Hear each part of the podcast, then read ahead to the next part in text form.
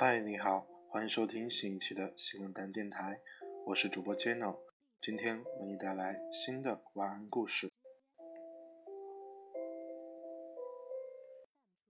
前些天工作出了些差错，搅得我心神不安。那天晚饭后，父亲打来了电话，说：“赶明儿我去给你送冬白菜，自家种的，你们不用买了，省点钱。”听了父亲的话，心烦意乱的我，口气有些生硬地说：“这大冷天的，你折腾啥？两蛇皮袋子白菜能值几个钱啊？”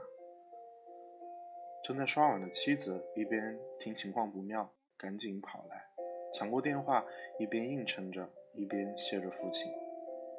挂断电话，妻子说：“父亲给我们送白菜，也是一片好心啊，你怎么那么说呀？”看看你对待领导那劲头，你什么时候才能拿出一半来对待父亲呀？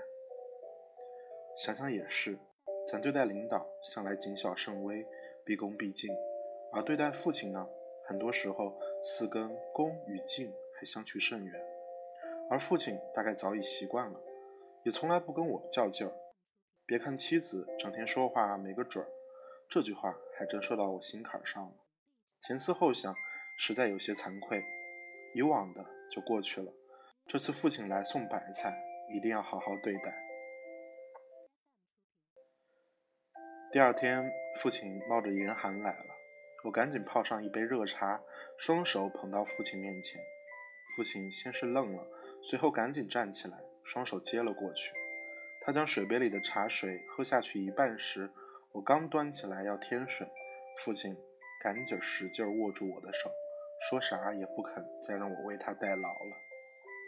父亲有烟瘾，交谈中他曾两次不由自主地掏口袋，可是香烟还没拿出来，又若无其事地把手抽了出来。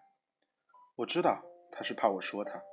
当我再次察觉他的举动时，我边从茶几下摸出打火机，边告诉他：“想抽就抽一支吧。”父亲歉意地笑着，目光中满是犹豫。直到我手里的打火机“啪”一声跳出了火苗，他才掏出烟来。我为他点烟时，他夹烟的手指有些颤抖。午饭后，父亲要返回去了，他想乘公交车再转长途汽车。我决定叫辆出租车送他到长途汽车站。出租车停到父亲身边，我一步上前帮父亲打开了车门。父亲要上车时，我用右手护住车门的上沿，怕父亲磕了头。父亲看到我这一举动，笑容顿时凝固了，用一种诧异又很感动的眼神看了看我，才坐进了车里。下午四点多，母亲打来了电话，说父亲平安到家了。母亲还说，父亲回到家里很高兴，变得跟小孩子一样。把我给他倒茶、点烟、开车门的事儿不厌其烦地讲了好几遍。听着母亲的诉说，我突然眼角酸酸的、涩涩的，百感交集。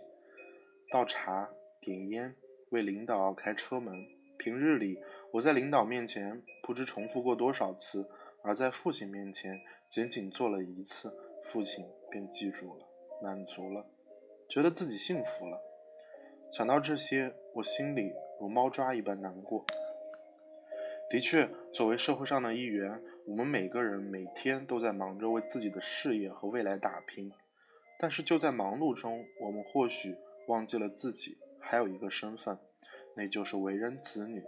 父母才是这个世界上唯一无条件爱你的人。好了，这就是今天的晚安故事。希望你今天可以过得开心。那我们下期再见。